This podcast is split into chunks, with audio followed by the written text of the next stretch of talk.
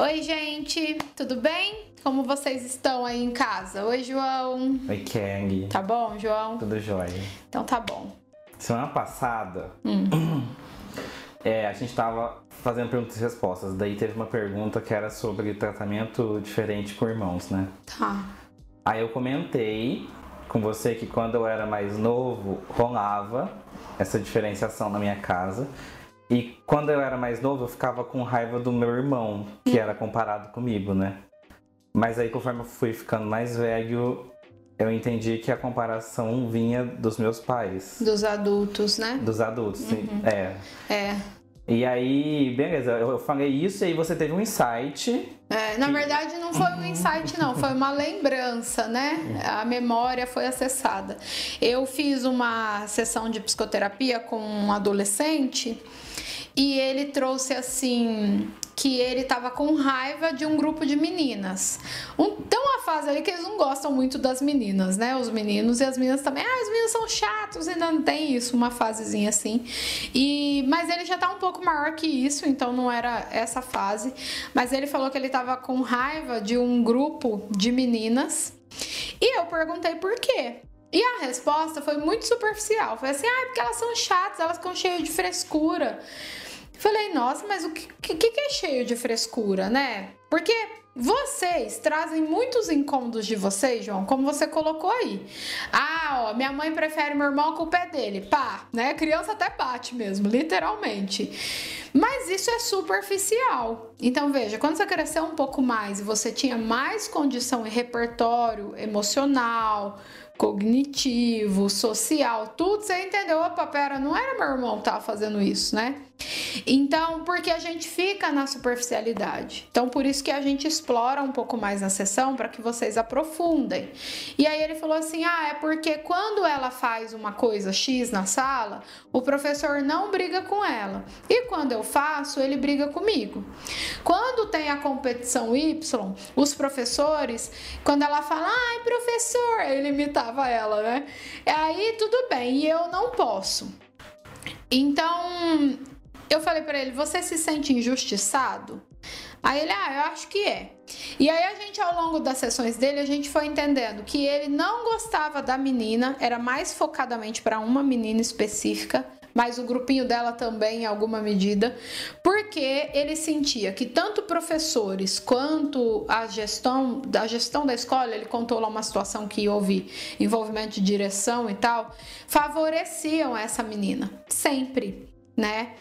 E eu fui trabalhando com ele essa questão do olhar, para ele ir percebendo que muitas das falas dele nas sessões, a raiva dele estava direcionada para a pessoa errada, né? Que é isso que o João trouxe. A minha raiva vai direcionado para aquele com quem eu me comparo, para aquele qual de repente eu queria estar no lugar né?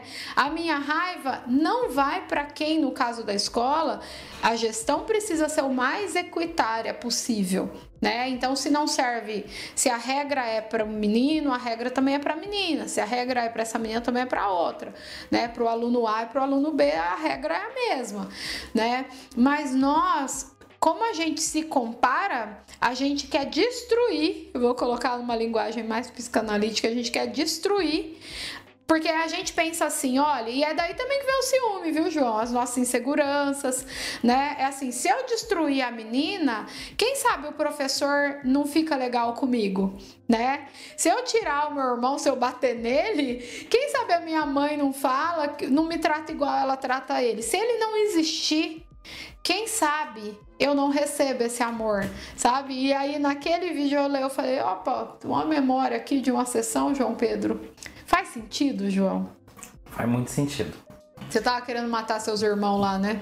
Não, Também tive era- raiva por Então, um tempo. Quando alguém fala assim que criança cruel, É, é, é, mesmo. porque criança é cruel mesmo. Mas é porque ela não tem repertório pra elaborar tudo que ela tá sentindo. E os pais não ensinam, não ajudam. E eu, lembro que o, o meu irmão, o Juninho, o, o moço que edita o Olha lá, Júlio, vai falar mal de você aqui, ó. Não, nossa, de- de- depois que eu. Esses dias, esses tempos atrás, tem, algo- tem, tem meses já, na verdade.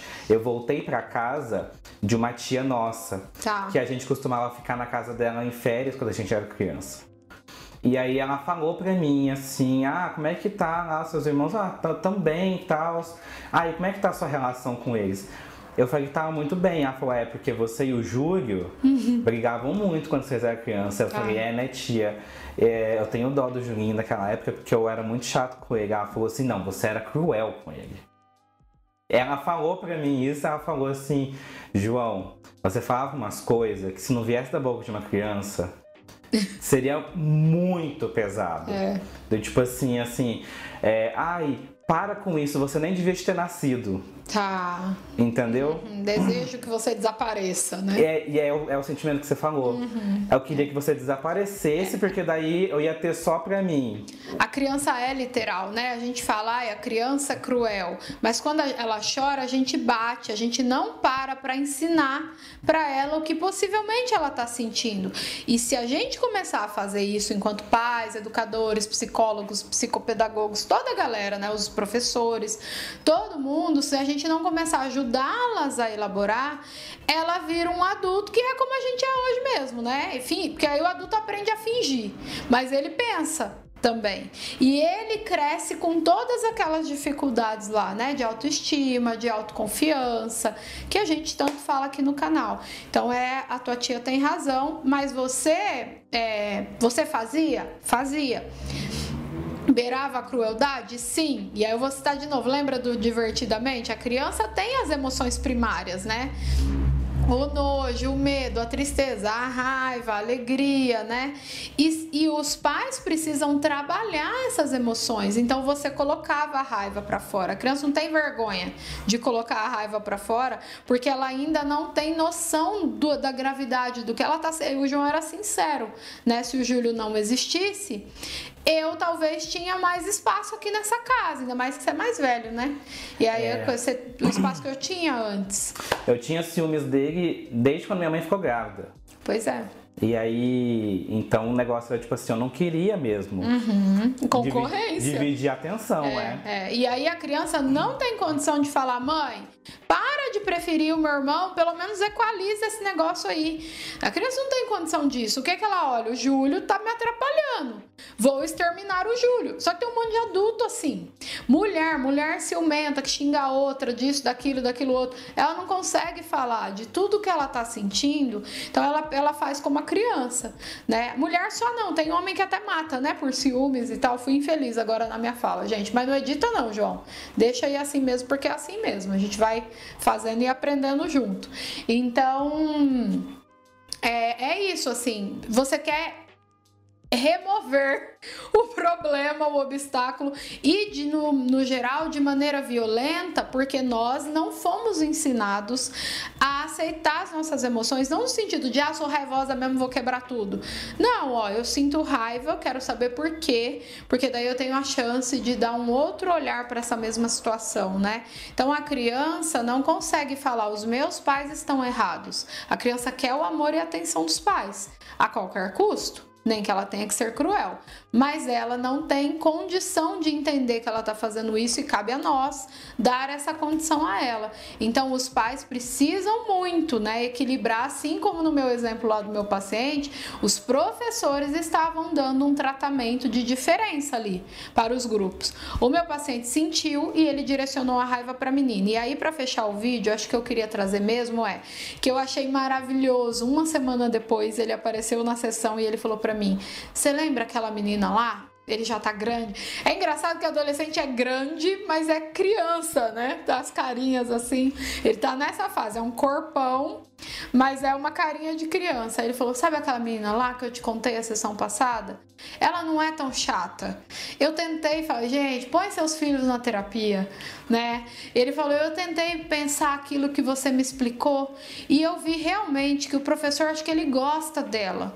E aí a gente acha que ele não gosta da gente, mas ela até falou comigo, eu fiquei sentado meio perto dela, lembrei de você. Assim, ela não é a minha melhor amiga, Kelly, mas assim, eu já não tô mais com raiva. Oh, que coisa mais linda! É isso que a gente espera para todos nós sempre, né? Quer dizer mais alguma coisa, João? Não. Então até semana que vem, gente. Ressignifiquem, façam terapia, compreendam suas emoções. Dá para fazer. Se a molecadinha da escola faz, nós adultos mais ainda, né? Vamos lá, porque a gente consegue compreender. Tchau, tchau, João. Tchau, Kelly.